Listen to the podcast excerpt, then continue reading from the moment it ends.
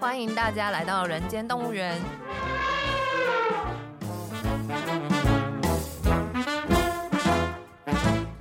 这是验视机为了编剧工作外出取材，访谈多年政治与企业幕僚的经验，并交流两个世代斜杠者的生活与想法。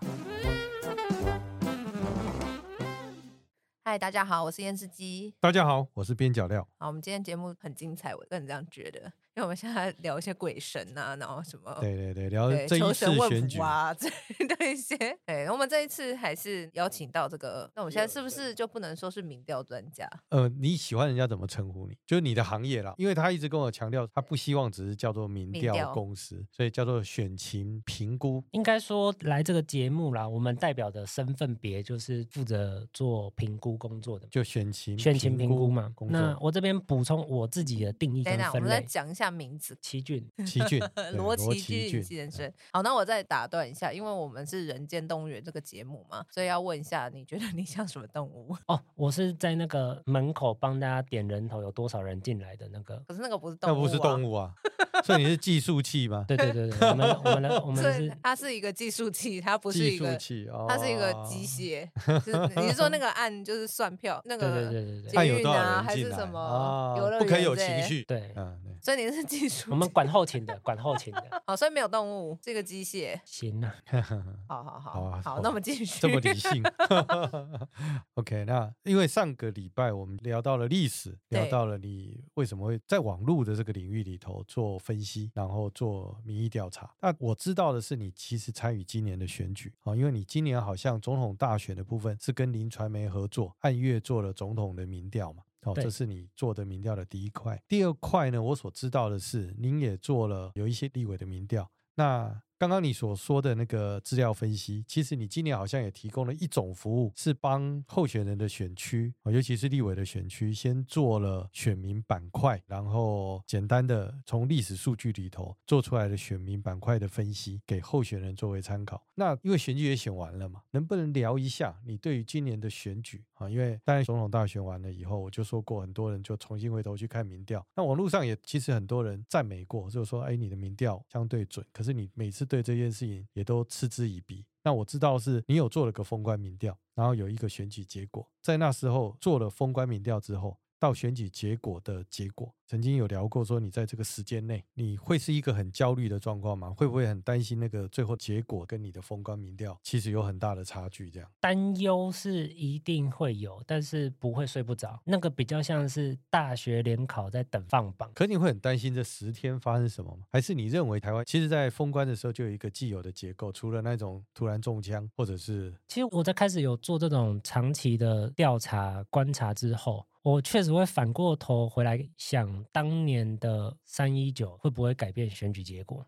嗯哼，因为老实讲，就是我先讲选情评估的正规，大概估三种，就是有三种人啦，一个是估票的，像我们自己就比较偏这一块；，另外一个是估钱的，因为要进行一场选举，它是很高强度的资本活动。嗯哼哼，那也有专门在处理这一块，也是重要的选前评估哦。啊，第三个就是估那个势，哎，谁按得病？俗话比较说像空战组的。 嗯哼，那因为我们自己做选前评估，我们大概除了估钱的那一块比较少之外，大概估势跟估票我们都会有参与到。估势的部分是包含到接续上集讲的，其实包含网络广告投放的效果，一个候选人有没有魅力，其实都可以用这种方式在现代去做一个观察。那其实你就慢慢就会很清楚，甚至你可以拿对手的画像去测量，你也大概可以知道个状况。这回到来说，当所有现代化的方法跟运作模式走走走走到一个段落之后，那会不会让选情要变动变困难？这个其实才是当今所有政坛上面的人要去认真思考的问题。但这样子想比较悲观一点，好像又变成命定论。那、，嗯好像十天前就已经决定了 所以就是到后期就已经所以都我几们的乎工作是不喜欢说自己准的原因，是因为其实我们的每一个委托人，大概除了新闻媒体之外啦，因为我们 去年是把总统调查的合约独家卖断给一家新闻媒体。然后让所有的读者都可以看到上面的结果，这个是我们去年的方案。可是你会知道，尤其在业界，大家清楚知道说，哎，我们的东西都是完整，所以他们的那个焦虑会更逼真。那什么叫焦虑？谁的焦虑会更逼 真？嗯任何落后方或者是趋势开始往下走的那一边的人，其实都会是焦虑的。那我说我们自己比较不会焦虑的原因，是因为当我们的旁边全部都是比你更焦虑的人的时候，那我们的利益本身又不跟大家接在一起就。是说，就你们的工作来讲，你的委托人赢还是输，其实你们也没有需要负什么责。不，但是我们被委托，就是因为希望提前知道结果，然嗯后去破坏它。嗯哼，对，所以我估得准，跟他真的做了什么样子的努力嗯哼，去让这个结果被破坏掉。所以其实你站在这个角度来看，我所有客户都在搞我、欸，哦，他但应该凡要搞你， 他但凡不在家里睡觉，不就是想办法要破坏、影响这个结果吗？对那影响这个结果是不是我们的评估就会不准？嗯对但是人家要买的是希望买到你不准嘛？假设他是落后方。嗯，对，当然，或者是更贪心一点的，他就算是赢，他也希望赢更多，他还是希望动摇跟破坏欸你这个的跟评估的结果啊。算命好像，因为我认识一个命理界的老师，这样子，他是做大数据的命理，这样他不是改运流派的那一种，对嗯他反对所谓改运，但他就跟我讲说，你排流年这件事情到底准不准啊呢？他说一定不准，除非它是不好的，不好的东西一定准，好的话就不会准。其实意思有点类似，就是我今年我去排了流年，就是我一定要打破嘛。例如说他，他就说你接下来就是会衰，那你是不是就是会想说，那我就是不要衰？对，要怎所以么当你不衰的时候，它是不是就不准了？所对以其实对意对思就是有点类似，我觉得啦。那你们举个例子好 了，你今年有没有遇到那个案例哦？他委托你做民调，然后你给他的结果跟他的经验或者什么产生很大哦，有的有有，这块就必须要讲了。如果理解我们的人就会知道说，我们对于传统民调业界来说都是横空出世的存在，而且我们的利益高度跟大家不绑定。嗯哼，传统民调因为有访员的数量配置问题，它一家公司一个电访中心要能够运作，它一定是希望它每一个礼拜访员固定出勤的时间是定下来的。然后它也需要有订单，不然它没有执行没有意义的调查嘛，对大家不会做这种傻事，所以它利益的绑定是非常的密切的。嗯哼，再加上大家的调查方法都一样，那民调作为一个现代化民主社会的必需品，原因也在于说，所谓的科学就是说它能够重现，就像我们在做所谓的封关，其实叫做重现，能不能提前把结果给反映出来？嗯哼，那所以同一个时间在做的所有的民调，同一个时间同一种方法做出来的结果，其实理应都一定要接近的。嗯，嗯对嗯嗯这个才是科学跟本身的意义嘛。那因为它可以提前被重现出来，所以它可以成为大家沟通的共识。嗯，所以很多选前的整合，大部分都是这样。那所以目前以主流政党的初选提名办法，其实都是各党的民调中心在发案，发案给不同的电访中心、不同的公司去。那它形成一个长远的关系之后，大家过完初选之后，另外一个要集体面对的问题叫做，就是你知道，对我们来说，候选人就很像是来参加夏令营的。嗯哼，因为他就是四年选一次，搞不好他下次不选。可是对我们来说，工作那个是反复一直持续的，所以到后面你看到候选人，你都会知道他会问什么问题。所以通常都是这样，要节省时间，都是他还没讲，我们就开始先讲，然后讲完他说：“哦，好准哦。”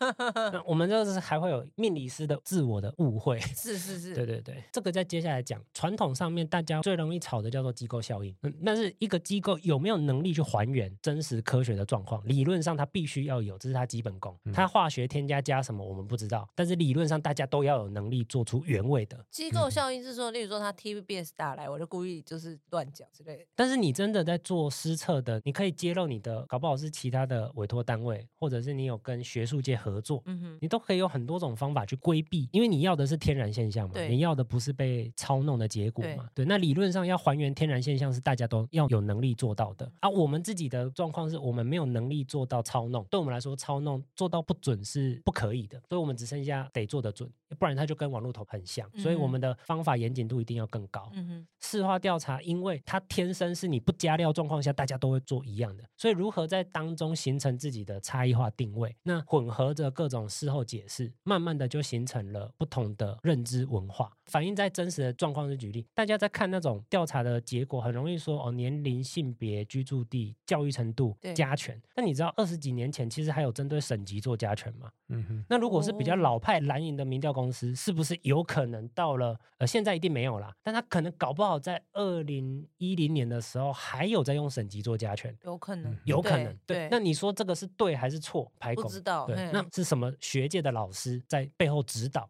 这我们不清楚。好有趣哦。那只是说做选举研究的人是最终必须要跟现实低头，嗯，所以嗯以我们自己这种市场派实务出身的人，我们会比较愿意碰选举调查，是因为我们比较有机会跟大家平起平坐。一个新的方法或一种新的趋势被认同是比较有机会的，是相较嗯其他的方法。因为你可以证明嘛，那你看绿营的嗯，绿营的大部分以台湾过去的主流脉动啦，你会发现绿营的就会比较清楚知道如何去讨论所谓的台湾人认同，他们就不可能有省级加权啦，对但他们就很清楚嘛，因为嗯嗯所谓本省人大概占七十二到七十四吧，我记得没错的话，就是台湾的比例就是这个样子嗯，哼所以要去加权所谓的省级，会让蓝的变多嘛，它会被放大，那是不是数字会比较好看？啊，所以绿营呢一定比较不会用这种方式去做，你就会知道说，有原来蓝营跟绿营或者是不同的党派里面形成了不同的认知文化。那因为平常不是大家在做这种民意调查或者是做这种社会研究，所以他们一定都是时间到了来参加夏令营。那你知道国民党的夏令营就一定是找某几个明星讲师，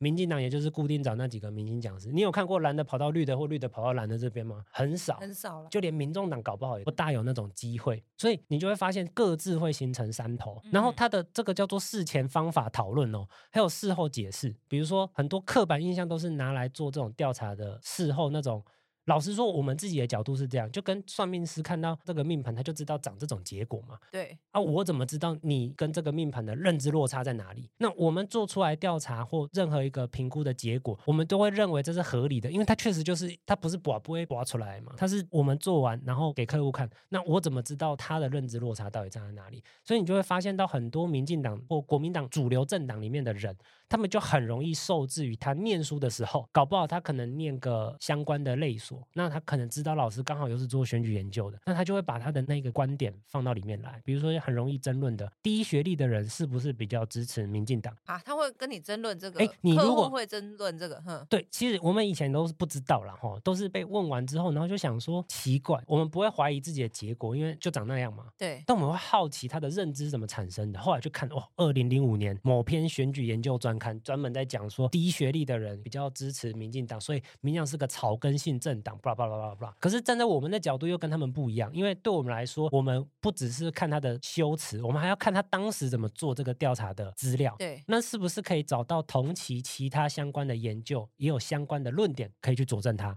嗯，那我们会发现很多被当做刻板印象的事情，原来都可以值得重新拿出来讨论。那你就会发现，这个民主社会在这里面，大家都是没完没了的。可是那也不是客户在意的，客户其实也不是真的要跟你讨论这个，他是因为无法接受他心中现在面临的困顿或挫折嘛。可是他否认这个你给他的报告对他没有好处啊，不，通常都是这样，钱都花完了吼，他就是对，马西爱花一修了吼，嗯。他就还是得接受。对那啊，不然呢？他花这钱不就是为了这个？所以他就是在跟他解释这个他调查结果的时候，那个时间所收的钱叫咨商费。其实台哦湾收不到智商费了。我先讲两个这里面的状况跟现象。第一个是不同的候选人，因为他的选务编制上面，比如组织强的，他在这方面的编制人员就多嘛，他的方法工具就多嘛，对，那他就可能会寻求这种方式去做补强。那搞不好有些可能就是空战比较强的。那他就是只能在这种方法上面去加强。其实，除非你到选总统，不然基本上大家都有偏重啦。嗯哼，嗯嗯嗯嗯，所以大家都会在落后的时候用自己擅长的工具去再去去补加去强补，强所以他没有一个绝对。啊，通常我们就是安安静静的听嘛，够熟的他其实就不会挑战这个结果。嗯嗯，通过他很相信的、信任的，那他会把他很多的，就可能之前就认识，所以你会知道，你可以替他去从他的视角找到哪些可以再重继续新努力的。对，再重新连接起来跟继续努力的地方。那有没有什么例子可以举？例如说，好，那以立委选举来讲好了，你你帮他做做，就说啊，你某几个里可能支持度比较低之类的，那你就就长跑这样，类似这样这样。比如，说以这一次的立委选举为例，民进党领先的地方，最后如果国民党要搬回去，嗯其实你就是要去处理四十到四十九岁的人。那这四十到四十九岁的人，尤其分布在他选区里的哪几个地方最严重？等一下等一下，为什么要去处理四十到四十九？举例，举例，就是他呃举的调查、例调哦查的，OK，结果，你 OK，你会知道说，那这一块他绝对不是靠国民党既有的支持盘可以去处理到的地方。可是如果你外卡多加几场亲子活动，有没有机会去对冲？这个都做得出来哦。呃不，你因为很清楚抓一个大概，你会让他很清楚知道说他要能够改变。对，所以我的意思说，因为你举的是亲子活动为例的话，所以就是你可以做到说，例如说是不是父母亲有小孩的人的支持度怎样，所以才会，啊，这基本啊，这个在哦性别年龄就很基本的嗯哼，统计分析报表而已。嗯哼，对，但是你会知道说，因为他可能搞不好像大家比较耳熟能详，比如像像卢秀燕。嗯哦，哼，卢嗯秀燕当然在亲子这一块，就是一直从她当立委的时候就比较强，所以她在选举的时候，这个就是有机会成为她的强化的一个方案，而且是别人没有的。对，那两边在对决，你就对会知道他的这一块。可是你他有这个资源，他要放在哪个地方，怎么去放置？那这个也取决于跟候选人大家愿不愿意互相认识的程度啦。啊，你说通候选人跟你们机构，对对对对对，就是说你知道他有哪些工具对或通他常哪这些个资源这这个样这，可以分享。大家职场上结案的两个 paper，第一个要么你搞定你的客户，还有第二个，因为我们很清楚知道说，我们提供选情评估，以民调为例，不管是民调还是真的做到估票，所有的候选人一定都是蒙天，他愿意花钱，表示他愿意相信。但是如果有人提供给他其他的资讯，免费的，他会不会看？会啊，会一定会看，但他会不会相信？哎，不一不定。知道，哼，所以第二个要处理的其实叫做同行。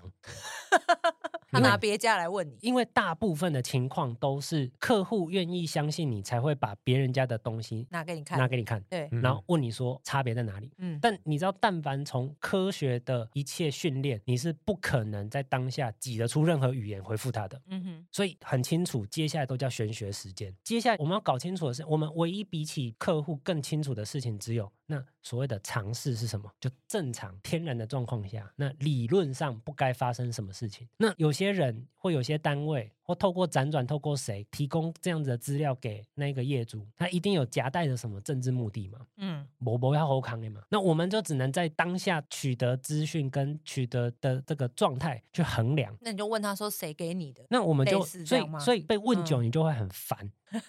你会去嗯认真去管理，就是你的资讯哦，比如对说光是各家总统民调、各家媒体的民调，对吧我们的工作大部分都是解释别人的，我们面对我们自己的东西，就是数字长在那边，我们也不多做解释。嗯哼，因为这才是合理的嘛。我的工作就是天然的，那你要去解里面的卦，那你每个人自己要从中去反省，那不会是我要去介入的他问题嘛？那个皮尔森有一个特色啦，就是他们出来的资料加权非常少。对，哦，你们几乎不加权，你们认为你们的母体基本上就不是因为我贴们近吗？我们嗯网络调查执行的过程中，我们的控样的品质非常要求。 OK，他们大概是这样，他们每一次公布都是一万多份嘛，一万多份，一万多份的误差值就是零点多，大概零点八八，零点八多。但是啊你一定会想说，他怎么12,000份的收话一万两千份？其对实啊，那怎么他有做？个清理资料的过程，他对可能一次收二十万份。对，可是这个东西是你们怎么用 email 吗？我我们是基本上做法就是上一集有讲到广告嘛，对然后还有就是各种会员资料库，全部的人加总在一起就是台湾社会嘛。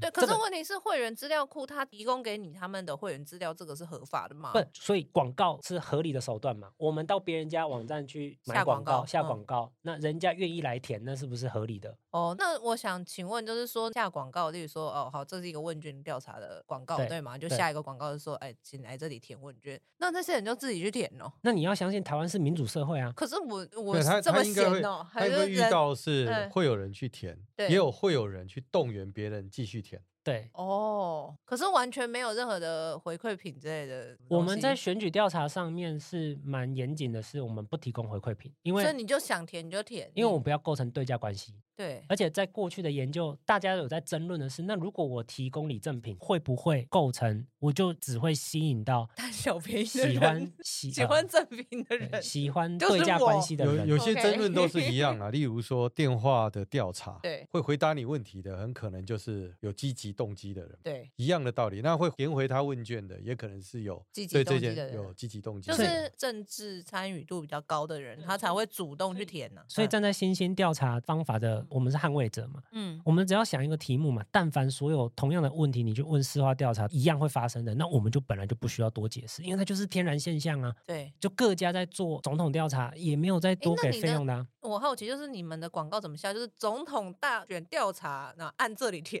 类似像这样，就很直白吗？还一是你一们定会是直白，是直因白为的？因为我们的工作不像是某些教授，他的问卷叫做实验操弄，他会用很多先客讲了很多前提题对目，对对，对他嗯给你过多的前提，嗯哼然后再问才问就你是总呃统两支岸持的未谁来哦 OK 或两岸的未来哎，哦你通知道常前天有发射卫星，嗯哎，那那个我们姑且可以称它说那个叫做实验操弄法，它嗯哼本身有一个操弄目的，但它是想要看你被操弄之后的结果。嗯那愿意填的人就是愿意被操弄嘛，这这个也没有说怎么样，你也不能说它结果有问题。嗯，但我们的工作既然是做评估，我们就是很清楚要还原正常的状况，对，所以我们会尽可能的用最直白的语言语句，我们甚至连颜色或候选人的头像该不该出现，我们都有研究内吗测过。 OK，所以你看，像所以我你以我们们自己连的调查，广告本身都有在我控我制这样讲子，实际实际的情况是，如果你的那个广告有放候选人的 logo，你填答率一定会提升。但是我们测量过，我们发现虽然成本下降很多，可是它的偏态已经超过可容忍的范围，哦，所以不可以用这种方式去达去到你做的它样的本量数测。多对，OK 啊，嗯网络调查里面，因为我们毕竟走在比较前面的地方，所以这些没没嘎嘎就是自己要去踩地雷，因为还有包含不同的广告版位，它提供的素材不一定是图片，还有影片呢、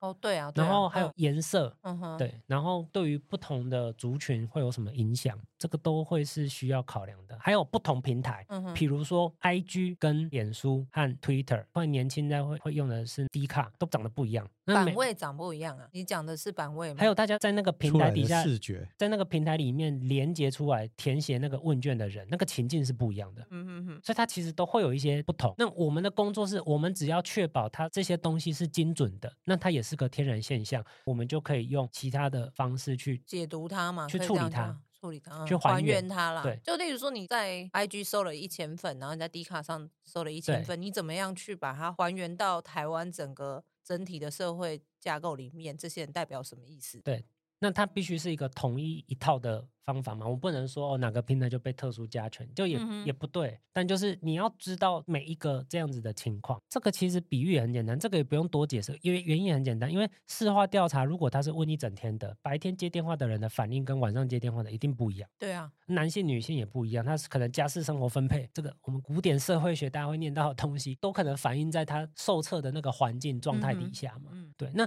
这个状况就是我们要学习的是如何跟这个天然现象相处。如果我们是做生活调查，那当然这个就会是变相。那如果是做选举调查，它可能不构成影响，那就是看不同的研究题目。这个其实就是大家受到大学高等教育训练在学的东西，只是我们拿这个来工作而已。对，那你还是没有回答说，刚刚有提到那个候候选选人人看完的看完你的跟他看到的，或者他实际跑地方的感觉，两件事情，第一个是这种候选人通常他就会找其他人再做一份，那你能不能提前知道他找谁，或者是你很清楚知道他如果往下做会发生什么事？那二二年的状况跟二三年又不一样，二二年是我们刚出来的时候，大家不太认可我们，那一样，我们被问到，我们态度就是不服来战，反正都有结果，大家等着对答案。如果大家都在传统的领域，同样的方法，那大家追求的目标叫做平均值。其实大家在做的不是输赢哦，就像总统调查，你认真在看业内人士大家各自的评估，其实大家最想要达成的结果是风险系数最低，因为本来就不可能相似母体就不可能等于母体，嗯但是你怎么做出来一个差不多？嗯哼都可以解释啦。大家都差 不多，而且跟结果也差不多，那个才是统计的追求。所以我就说，你去看那个还没开始在讲那美丽岛民调，它的滚动民调的资料跟它估票是不一样的，什么所以意思？就是他很多人都说他估，他最后就一直取决说他估票估的准，支持对度一向不等于得票率，那对对啊中间对有嗯投票意愿的问题。是对对，可是如果你很清楚最后事后结果出来，投票率七十四趴，那二十到二十九岁的投票率可能就是六十五到六十七左右，嗯哼，那年纪比较大一点的可能就是八成到八成二左右。嗯哼，那你如果把这个中间去米平之后，你也不可能让特定的候选人的支持度从十九趴就变成二十六趴。对，那也就是它中间还有加了其他的参数进来，对，中间其他的参数进来，那这个是你找一个人在做调查，你是寻求他在告诉你当下这些资料的样本的状况，还是他其实是在购买这一个人的独门配方？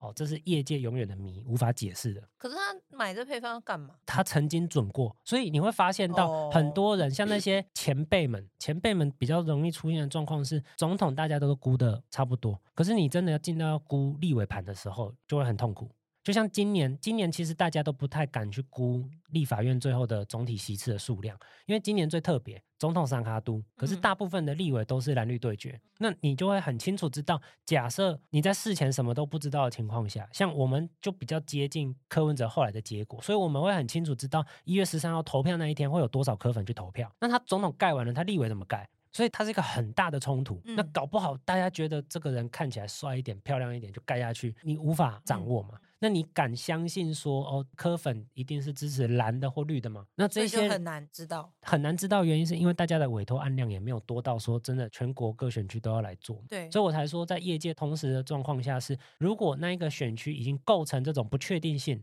那基本上有在做选情评估的幕僚，因为有些单位是他只做，基本上就是你交办我啊，我做出来结果给你，剩下死活不干我的事。但如果他有比较认真在协助做选情评估的人，他原则上他会在意这些事情，因为他会好奇他自己做出来的结果跟其他结人果哦，跟其不他人选嗯前没有人知道结果是什么，对对对，他会在意其他人的状况，那他会想要从中去提前避对，因为讨论正确与否不是选情评估有意义的工作，而是我能不能把哪些特征现象找出来。提供给候选人使用，它可以作为一个资源。对，所以像中南部很多地方都会出现的情况是，他国民党支持者就不敢表态啊。以这一次的选举调查，连我们网络调查都有遇到类似的状况，就是在蓝白河没有成局之前，最后破嘛。但是正式的完成之前，以嗯国民党的这种文化，他不知道他要支持谁，而且他们又经历过了一五年、一六年那一波换注，换柱，对，就我三个月前才在努力说服我自己要爱你，结果三个月之后，所有的人跑出来告诉我说，哎，那个要没有这换件事情了，嗯嗯嗯要换了。它是一个很错乱的过程，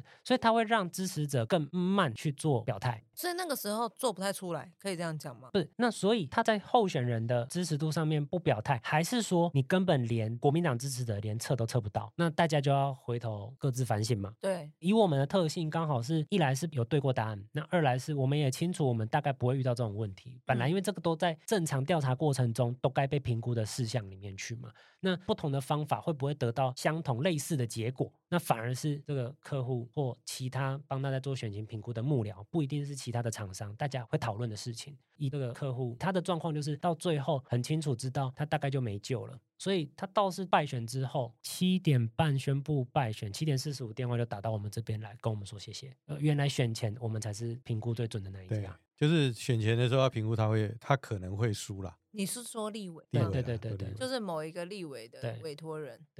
所以这个就是做选前评估的幕僚。他老实说，他已经不完全是商业行为，我必须承认，因为你没有陪着这个人一起要找到答案的决心，你根本不可能去多问这么多问题。那当然，我们只是于私，我们希望从选情评估、从选举调查，能够让呃网络分析跟网络研究方法能够为他正道嘛。它就是一个实际上现在了解台湾社会的工具嘛。不该只是大家在那边互相敌视的一个场域嘛，不会只有这个样态。我们承认它可能存在，认知作战也有可能存在，但同样的这么多人在线上，那它也其实是可以测量得到其他台湾社会的面向。对，奇骏其实有一个很有趣啦。那那时候我记得到选前会发生一些事件，包括那个科批的造势。后来我就会跟奇骏说：“哎、你看这个人数啊，或什么。”他都很淡定的告诉我说：“啊，这个就是基本的状况。”也就是说，他很相信他那时候看完的那个结构，他不觉得那个变因足以改变，而且他也很相信那个造势会让绿营的行为就相对，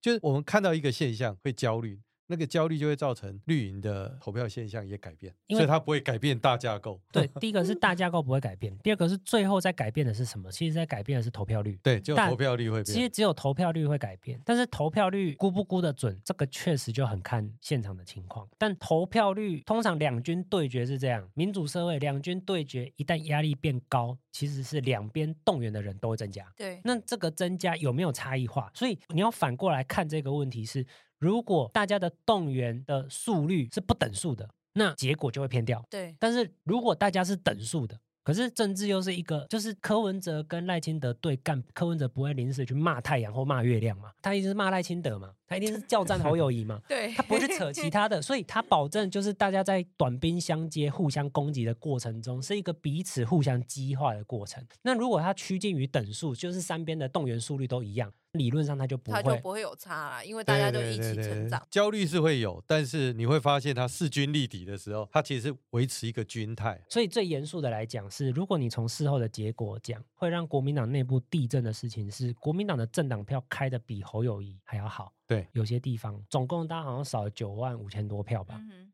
那这个可不可归结于最后十天催化选民出来投票的那个过程中是有问题的？这个都死无对证，没有答案的。但是是不是一个比较科学的方式，是真的拿在桌上是可被检讨的题目？这个就是民调资料跟这些东西的事后反应。大家会拿来做讨论，只是因为这个讨论我们本身也不喜欢去介入的原因是，一来是是人家在当官，也不是我们在当官嘛，嗯，二来是每一个人其实看到都是片面的啊，是有谁真的盯着这个东西从眼前一路这样子看三个月、看半年、看到对后面啊？每一个人的论证，我们都可以随时举证其他的反例，可能就可以打人家枪了。但他们在讨论的是政治，又不是跟你讨论学问的。那你有没有什么案例是你的客户他委托你们做这个选情评估，然后做出来，假设他落后，嗯，你提供他的建议，或是说他照着这个评估去补强，然后有成功翻盘的案例有吗？我们也都会交代啦，就是客户成功一定是自己的功劳啦，哦，不会是我们的，没有说是你们的功劳了，我的意思说他总是一个资源吧，或者说他一定会去尝试，但是会补啊嘿强的，绝对会有更多我们不知道的。因为一个合理的尽责的候选人跟操盘手，他一定会认真穷尽一切方法。嗯哼，我们一定在他拿到报告的时候，为了让让他能够进入到这个讨论的情绪来，嗯哼，我们一定会尽可能提供一些我们认为合理的组合跟可能。可是有没有发动要件，就包含了他钱够不够啊，人够不够啊，对他本来的配置有没有对办法执行这件事情？甚至是他组织的人，他搞不好都有流力器嘛，就是没有发动。那他现在是处于开七成还是八成，还是全吹，还是已经打到割喉，这我们都不知道。嗯，嗯所以我们只能说，我们尽可能的是一开始协助他进入到这个讨论的情况里面来，让他能够更清楚的去知道说要用什么样子的方案去补强。但也有些候选人，这个就是这样啦，职场上的角度比较好理解，就是说我们也会看客户，用尽你一切方法。这个人他到底是什么样？他是爱管闲事，还是爱管杂事？哦，还是他喜欢做正事的？这个都会反映在他如何拿民调结果去修正他的策略。嗯嗯嗯会做正事的就会很清楚知道说，哦，他现在缺哪个，要做哪个，然后就会有有条理的去做。有些是他心理受到刺激之后，他就会去管杂事，去发泄他现在的恐慌。或反而更慌乱之类的嘛，，对，所以同样的结案也不见得是你跟这个人讲，按就会按有你的怎么样的结果？对对对对对对，还是对看他的个性。对那有他有他可的能个性做出来就是输太多，他就两手一摊就说放弃。他也会放弃也的，是对，会有这也种吗但通常会放弃的就不会委托。像我们有哦接过 候选人，搞不好是算有认识的，就不是第一天大家认识的，但是他知道他自己选情艰困，他最后就回来告诉你说：“我决定闭着眼睛打到底，胜负我都认。”我就不要看了，中间我什么都不看，这样子。对，他就是哦闭着眼睛打到底。好，那你怎么办？认命啊，这个，但我们敬佩。 respect。时间差不多，但是我还是想问赌你继盘，续问啊，你问一下赌盘， 可以聊聊赌盘吗？赌盘哦，赌盘我是不大清楚到底里面发生什么事啦，哦，但是有几个比较清楚的知道，因为赌盘其实也是作为选情评估的一种工具，所以你们也会参考赌盘怎么不会开吗？不不会会参考，因为它没有一套相同的标准跟原则可以遵循。那怎么它不样科学称嘛作怎么称作选情评估的一个部分？好呃像民意调查就是一个完整的方法嘛，它对从对对，资我料的意取思说，得，所以你们而且它资料可以哎不间断取得。其赌实盘是资讯交换，绑定着利益去运作的。其实在讲啊，因为以前有一种赌盘是这样，例如你是助选的， OK，所以你只能买，我的候选人呃候赢选人，而且你一定要下钱，那才代表你在这件事情里上你会尽力。所以我是做给我的调阿卡看的吗？没有没可有以这没有样说，还是做给我老板看的，还是做做给我自己例看如的？说，我今天是我老板的幕僚，或对者是我是这一件事情的操盘手，对，我下赌注，我只能下老板赢啊，而且对是我自己真的拿钱。但我的意思是说，这是一个公开行为嘛，就是我去告诉大家说我买我老板赢，但是这样他子嘛，第一个是当他把赌盘拉到你老板会赢，嗯对不对？啊，你又是下你真正的钱，嗯，对不对？那你们两个就是命运共同体。那就跟合资开公司一样啊一样，的他有一意思点嘛一样啊，所以他是投名状下了，是是， 对不对？他用对赌盘的这件事情下了他的投名状，对然后他展现他的忠诚，对他必须要做这件事情对，，不然你怎么信赖他？很多金主来跟你哦讲讲讲讲讲讲，或投资你的人讲的可能都假的啊，对不对？所以他要用真实的行动去证明。那第二件事情是我在这赌盘开你支持的候选人高，他对整个市场也有一个鼓舞作用啊，所以他就会有他很明显的目的，而且他不一定会伪装在科学的后面。嗯，它就是一个鲜明的目的。它也不会像刚刚他所提到那种传统民调，会在只是什么前面的题目隐藏后面的结果，它没有，它搞不好就是直接的结果，他应该就是直接结果，因为你就是买谁赢多买少，谁赢谁赢多少少。票对，我我是知这道样你有会些你是会这知道样那一个盘会开成，可是你不会知道是买赢还买输的。但是总共有一个金额，比如说八十亿起跳，就这嗯个哼盘一开就已经是八十亿，已经开成了。所以后面的人大家会不会跟住？那他是不是可以用这个方式去吸引选民投票，而且是对投一个因利而倒的结果？结果，对，那它大部分发生在县区啦，以现在的条件来讲，六都会比较困难啦，所以他就是一种买票可以，哎、不能不这完样全讲，是。没有啊，没有没有，它其实叫这比较个正规，叫做选务金融啦。嗯哼，哦，对对全无金融，好赞哦，喜欢这名词。对，他买啊，他可买是它期就待是值啊，对啊，那这就是一种文宣呢、我我会这样它觉可以得它它可可以以是是一但种文宣，太不是小吗看他们，太他们就是处理钱的嘛，所以嗯包含你选举中很多提前要结掉的款项，可能在嗯你现金没有到位的时候，你可不可以用这笔钱去周转？嗯，你跟银行借钱是挺复杂的欸，你有对抵押品欸，这个是如果盘就是你开的，你觉得需要抵押品吗？可是如果没选上，不就会被追杀吗？所就以开出还有来另不外一是你种不盘就拒所绝以吗你？会还有拿，外还有外线是可以去压来对冲的啊、而且比二如来说比如说我在比如说我云太嘉惊南，讶了。OK，好，没有这很正常啊。好，做选情评估，他的资讯一定不会只有自己这一区嘛，嗯所以他一定有其他区的嘛。对，那他搞不好在自己的这一区，他明知道自己会输，可是他要嗯稳住这个盘，那嗯他就要让自己的金额变更大嘛，对嗯哼，压住嘛。对那他要怎么去调钱？他就是跑去其他地方压那个会赢的盘，然后想办法也让它变得很大嘛。所以最后开出来之后，他账可以冲得掉，那就结束了啊。嗯这是合理的，这是合这是合这个理是的啦合理的哦方法哦。他在讲的又是第我二我招了，懂就是嗯我本，OK 来要你投名状，你也做对投名状，可是你也吓死了，你就跑到另外一个选区去不是 这买一个避险 呃，这就避险嘛？对，我刚刚在想说，这不就避险吗？没错啊，没错啊，所以整个社会文明就是这样，所以搞到最后还是跟股票一样嘛，就有点类似，因为买期待值，但他没那么对啦，但他没他描述集体的赌性都是它的原理，对，啊嗯而且它一定要群众，第二它一定要疯狂。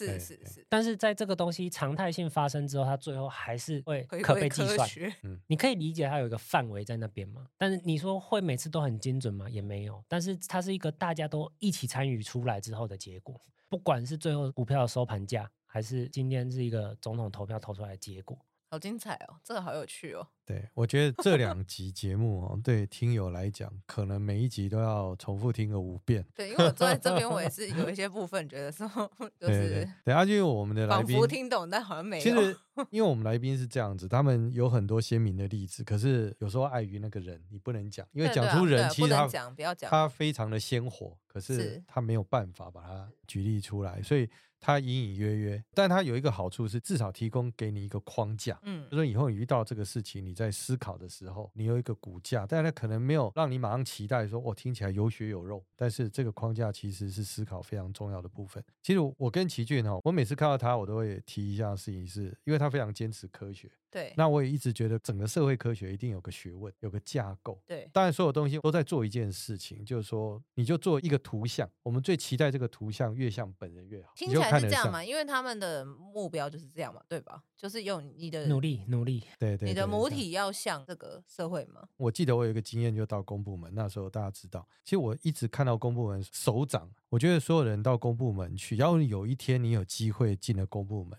我一直觉得公部门最应该被重视的是每一个公部门里头的统计处统计师，就是他的统计部门，你说主计处吗？不一定每一个都之类叫的主吗计嗯哦，但是统计的部分，嗯，因为你问对问题，你才能有办法设计架构。那有一些统计的东西是因循，然后它多年来没有改变。那其实有人说啊，这个东西就在既有的东西修修改改。可是要是原点的错，我举一个例子哈、非常简单，就像我们常常在谈那个台湾的民法。以前有不是听过那个民法的东西哈、但是因为我们有一个很简单的概念不一样，是我们有继承，所以我们的权利会继承。对，那这个会继承的事情，就是我们在设计整个民法的状况。可是，假如这个世界稍稍改变了，就是那个家的结构已经不是像传统那个样子，那这件事情要是一直都不改，或者是不去调整的话，它即使修修补补呢，都还在一个既有的定义底下修修补补。可是统计的重新问问题的关键是什么？是你回头重新找定义，